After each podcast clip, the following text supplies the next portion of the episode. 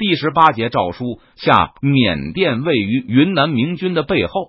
如果缅甸保持起码的中立，明军大概都不会有兴趣在国土大半沦丧的时候发动对缅甸的攻击。但现在缅甸既然表现出了对明军的敌意，那明军也就有征服缅甸的必要，以保证自己背后的安全。若是这场征服战争能够给明军提供大量的物资，那当然更是妙不可言。不过，从四川到缅甸要走好几个月，从巴莫打到阿瓦也要几个月，如果继续向仰光进军，还要几个月。所以，这场征服战争必须追求一劳永逸。最好是打完这一次就再不用派兵来了。现在并不是什么太平时节，四川和云南还面临着满清的巨大军事压力，数万明军战士不能经年累月的待在境外。我们不可能在缅甸驻留一支大军，也不可能一次次发起这种灭国之战。如果占领缅甸能够为我军、为四川提供一些军费和粮食的话，我们可以考虑在这里投入数千兵力。每年若是损失个一二百人，似乎也是可以接受的。但更多的驻军和更大的损失，就完全不能考虑的。邓明很仔细的给军官们阐述他的战略构思，因为他现在想修正出兵前的策略，不打算放任士兵去洗劫寺庙，所以必须要争取军队的理解和支持。虽然军令如山，长官的命令不管赞同不赞同，都需要被不折不扣的执行。但邓明相信，若是官兵能够理解命令的话，那他们一定能够执行的更好。所以我们需要取得大义，获得缅人的支持。所以我们需要一个新的缅甸国王，让他以缅王的身份和寺庙们达成协议，授予这些寺庙大片的土地，还要向僧侣们保证，拨乱反正后，寺庙一律免税。邓明认为，免税是个很厉害的手段，既能在短期内获得寺庙的支持。而且还能长久的伤害缅甸的国力，让缅甸再也不能对中国的南部边界构成威胁。若缅甸被特权阶级免税政策搞得兵穷民困的话，说不定中国就可以染指整条丽江流域了。听说邓明打算给予缅甸一部分人免税权后，聪明的明军军官都拍案叫好，比较厚道的那些在同伴的解释下也明白过来。不过，大部分人都觉得这个政策未必能长久。缅王就是再信佛，这次从僧侣手中得到的帮助再多，也不太可能容忍一个世袭的、享有极大特权的宗教团体无限的膨胀下去。所以，这个冕王一定要岁数小，最好还是个孩子。等他长大之前，是不用指望他能凝结人心，把寺庙打压下去了。而过上十几年，寺庙羽翼丰满。那时我们应该也光复了不少河山了。邓明认为大家说的有理，而他事先也考虑过这些问题。反正只要缅甸这十几年能够不在明军背后添乱，并且为明军提供支援物资即可以了。除了我们兵力和国力的问题外，我们也不能明目张胆的吞并蜀国，不然只会让安南等国畏惧，说不定反倒会把他们推向满清。我们此次征缅。就是为了拨乱反正，存亡续绝。嗯，所以这个缅王一定要是莽达的儿子，而且最好岁数还不大。赵天霸赞同的说道。不过，莽达的太子也被莽白和他父母一起扔进丽江淹死了。听说还有妃子给生过子女。不过，这种危险人物现在肯定也在莽白的控制下。有没有合适的？不好找吧？怎么不好找？我已经找到了。邓明得意的答道。接着就让一个士兵去把下一任缅王首相带来，给川军军官们看看。去把那个不胖老高带来。不胖老高，赵天霸好奇的问道：“嗯，就是那个玉相夫，那个死了大象哭的像个泪人似的家伙。”郑明一开始不知道那个缅甸人的名字，见他精瘦又挺高，就给他起了这么一个代号。他会是下一任缅甸宰相，他的名字挺难记的。我给他起了个我们好记的名字吧，嗯，就叫庞高好了。庞高能给邓明留下深刻印象，主要是因为他确实凭一己之力挖好了个大坑，埋了他的大象。得知此事后，邓明对身边的卫士评价道：“面对着敌兵的大刀，能够豁出性命去保护他大象兄弟的尸体，不眠不休的挖坑，让他的大象兄弟能够入土。一个人能对他的大象这样好，那应该值得优待。我们也能够指望他将来回报这份恩情吧。庞高牵着一个男孩子进入了营帐中，看到一营的明军军官后，他显得又紧张又害怕。这就是你的长子吗？邓明问道。听过翻译的话后，庞高忙不迭的向邓明点头。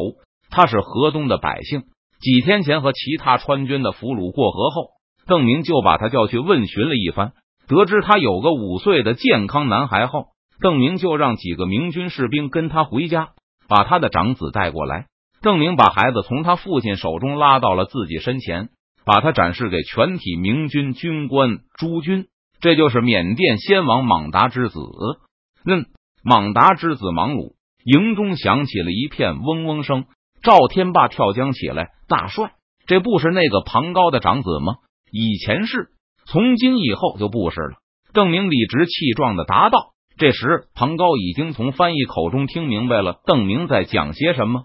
扑通一声跪倒在地，一边冲着邓明磕头，一边大声嚷嚷着什么。不用翻译了，我知道他大概在说什么。邓明摆摆手，阻止了那个充任翻译的缅甸华人的转述。大帅，您不是说我们要争取大义，要为莽达存亡续绝吗？赵天霸的嗓门大得快要把帐篷顶震翻了，所以他必须是莽鲁。邓明面不改色的说道。指了指他身前的那个孩子，只要全天下都知道他就是莽达的儿子莽鲁，那我们扶他登上王位，不就是存亡续绝了吗？即使是一国的藩王，明军军官在心底也还是有一丝对其血统的尊敬。虽然没有几个人像赵天霸那样激动，但大都在心里嘀咕：不知道邓明这么做是不是太过分了？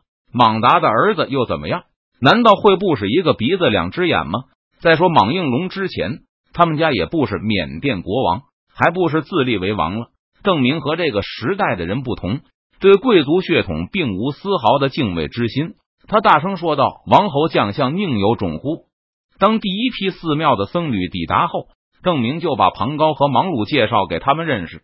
他指着庞高大发感慨：“这位义士是你们先王的御相夫，他的儿子和莽鲁小王子同岁。”事变时，他牺牲了自己的长子，抱着忙碌小王子逃出。久闻缅甸是忠义之乡，佛祖保佑之国，这样的意识真让我不胜感佩。同时掏出来的还有莽达的临终血书，遗诏中任命庞高为宰相，辅佐莽鲁报仇雪恨，夺回王位。把缅王的诏书展示过后，邓明就让庞高去和僧侣们念台词，请求僧侣们向民众进行宣传。让百姓们都知道明君是来替莽达报仇的，而且庞高还以辅政宰相的名义向寺庙们保证，只要他们支持明军讨伐逆贼，就会得到大片土地的赏赐。这些土地不但从此从缅王的名下转到寺庙名下，而且可以买卖，并且无需纳税。除此以外，以后若是缅甸人向寺庙捐赠土地，那也同样属于无需纳税的私产。除了寺庙外，凡是参加保王军的缅人，也都可以获得一份私有的土地。从今以后，缅王再也无权收回，另行分配。庞高愿意代表国王莽鲁，在漫天神佛前发誓遵守这份契约，而且民国的保国公也愿意做见证。至于缅甸的军队和官吏，以前一向是高级武士出任，所以从来都是被贵族阶层所把持。而现在庞高许诺。以后这些大臣、军官乃至地方官的任命，一律由寺庙推举，地方上的司法权也交给僧侣所有。这无疑会触及高级武士阶层的利益。不过，缅甸的高级武士基本都在莽白那边，而且还被明军一通好杀。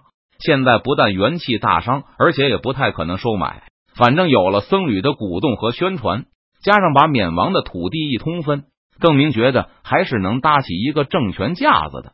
在庞高光明正大的唱完这些戏后，邓明就亲自下场和这些宗教领袖谈判。之前一战中，我军几百个兵就把莽白的几万大军杀的片甲不留。诸位应该知道我没有说谎，莽白肯定是别想坐在缅王这个位置上了。邓明开诚布公的说道：“想必诸位都很清楚，这里离天朝路途遥远。”如果不是莽白囚禁皇上，我们也不会出兵。现在虽然出兵了，但我们也不可能在这里待很久。我们把莽白赶下王位，就要回国，而我们要保证他绝对不能卷土重来。谁能帮天朝做到这个，天朝就支持谁掌控缅甸朝政。宗教领袖们窃窃私语了一会儿，但没有人带头响应。邓明，诸位有什么忧虑的？尽管可以说，天兵是不是要我们帮忙募兵筹粮？一个僧侣小心翼翼的问道：“是的，所以我才会拿出这样的补偿方案。”以前土地都是免王的，以后就是你们的；以前地方官吏都是免王任命，以后就是你们说了算。你们还有什么不满意吗？天上不会白白掉肉包子的吗？详谈了一天一夜后，大部分僧侣、村长、地方的豪族族长都明白了邓明的计划，但他们还有一个担忧挥之不去：如果莽白释放了皇帝，天兵是不是就会撤兵呢？不会，我们从来不会抛弃朋友。邓明断然答道：“莽白一定会被废除，就算我们暂时与他和谈，目的也是为了最终废除他的。如果皇帝向国公下令呢？如果皇帝赦免了莽白呢？”一个缅甸长老很不谨慎的直接问出了这个问题。明军之前表现出的强大战斗力，让周围的缅甸上层人士都不再怀疑谁会是胜利者。但问题是，这个胜利者不太可能在缅甸常驻。这固然有好的一方面，就是权力还是会被缅方的合作者收回。但危险在于，若莽白选择了合作，而明军决定更换合作者的话，那这些出力的缅人就算是找死了。